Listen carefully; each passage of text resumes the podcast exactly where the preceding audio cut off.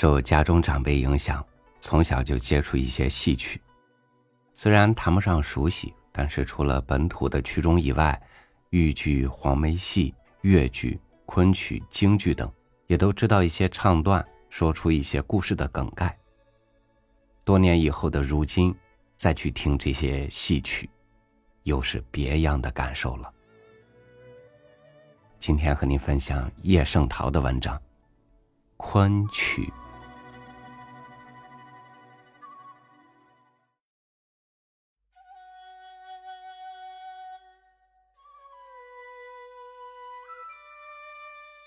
昆曲本是吴方言区域里的产物，现今还有人在那里传习。苏州地方曲社有好几个，退休的官僚、现任的善堂董事、从课业练习部的堆里溜出来的学校教员，专等冬季里开战收租的中年田主、少年田主。还有诸如此类的一些人，都是那几个曲社里的社员。北平虽不属于吴方言区域，可是听说也有曲社，又有私家聘请了教师学习的。在太太们，能唱几句昆曲，算是一种时髦。除了这些爱美的唱曲家偶尔登台串演以外，职业的演唱家只有一个班子，这是唯一的班子了，就是上海大千世界的仙尼社。逢到星期日，没有什么事来逼迫，我也偶尔跑去看他们演唱，消磨一个下午。演唱昆曲是厅堂里的事，地上铺一方红地毯，就算是剧中的境界。唱的时候，笛子是主要的乐器。声音当然不会怎么响，但是在一个厅堂里，也就各处听得见了。搬上旧式的戏台去，即使在一个并不宽广的戏院子里，就不及评剧那样容易叫全体观众听清。如果搬上新式的舞台去，那简直没法听。大概坐在第五六排的人。就只看见演员拂袖按鬓了。我不曾做过考据功夫，不知道什么时候开始有演唱昆曲的戏院子。从一些零星的记载看来，似乎明朗时候只有山父家里养着私家的戏班子。桃花里有陈定生一般文人向阮大铖借戏班子。要到鸡鸣带上去吃酒，看他的燕子剪，也可以见得当时的戏不过是几十个人看看罢了。我十几岁的时候，苏州城外有演唱评剧的戏院子两三家，演唱昆曲的戏院子是不常有的。偶尔开设起来，开锣不久，往往因为生意清淡，就停闭了。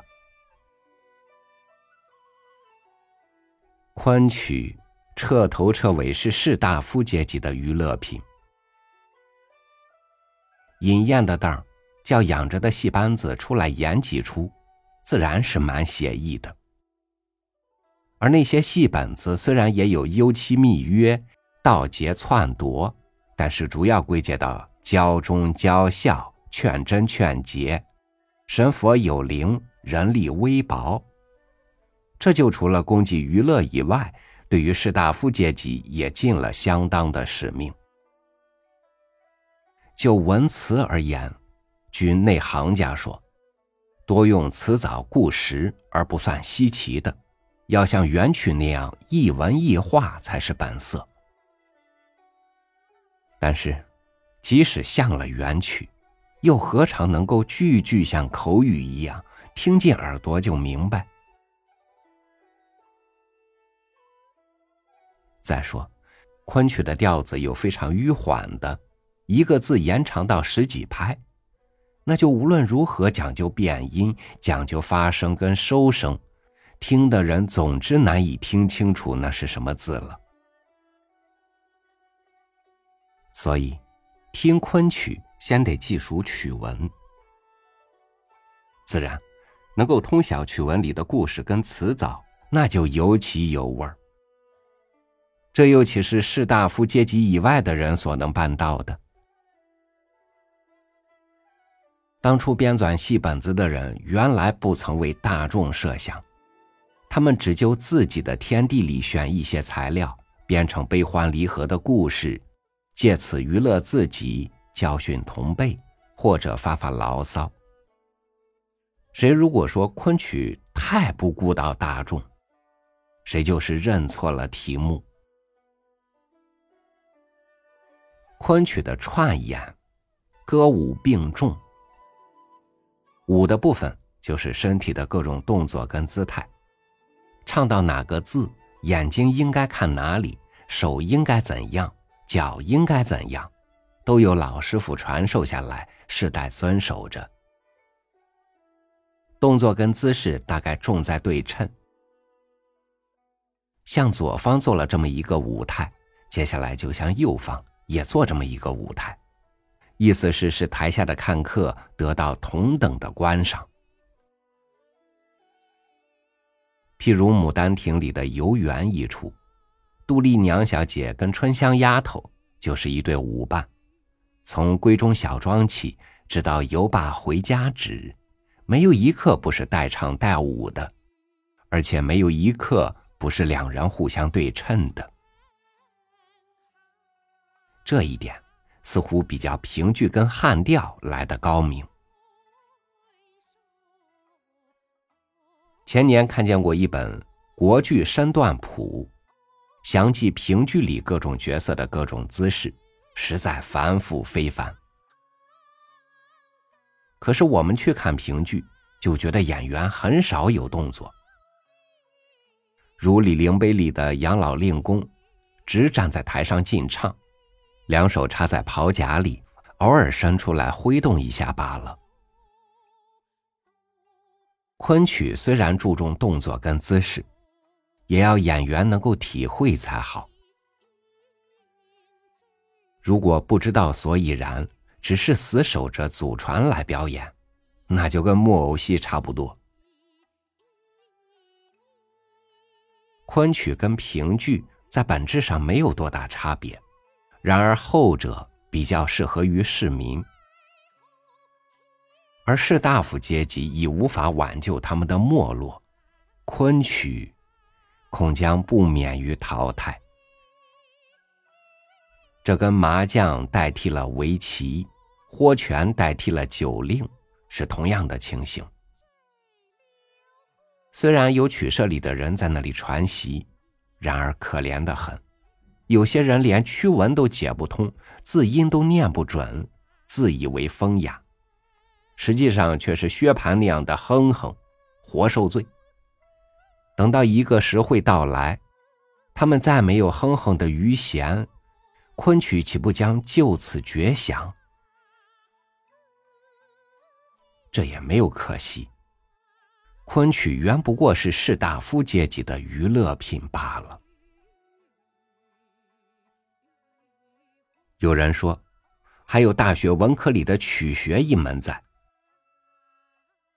大学文科分门这样细，有了诗，还有词；有了词，还有曲；有了曲，还有散曲跟剧曲；有了剧曲，还有元曲研究跟传奇研究。我只有钦佩赞叹，别无话说。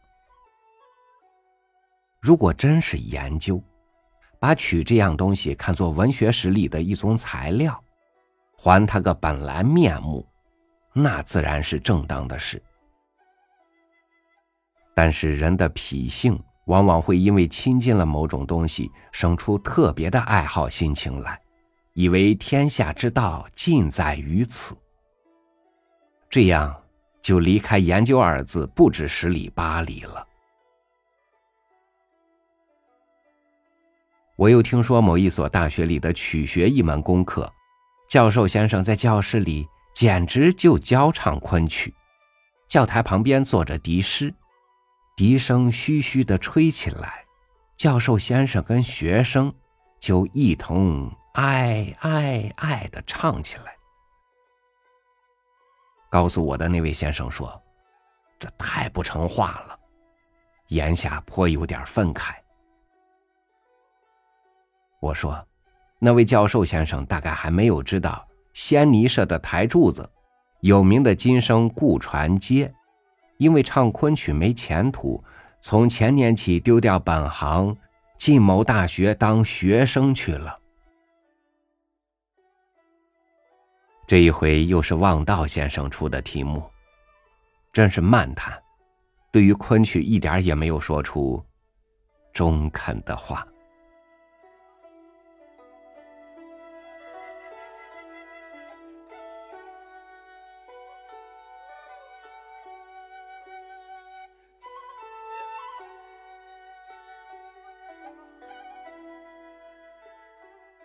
无论什么行当或者艺术，我赞同要有专业和业余的区分，却不敢苟同拿专业当做权威的大旗，举着各种幌子为一小部分人谋利。日前，越剧表演艺术家何赛飞怒批戏曲行业现状，引起了太多人的共鸣。也有人感叹，其实不止戏曲，很多行业也都经受着如同戏曲。这般的现状。感谢您收听我的分享，我是超宇，祝您晚安，明天见。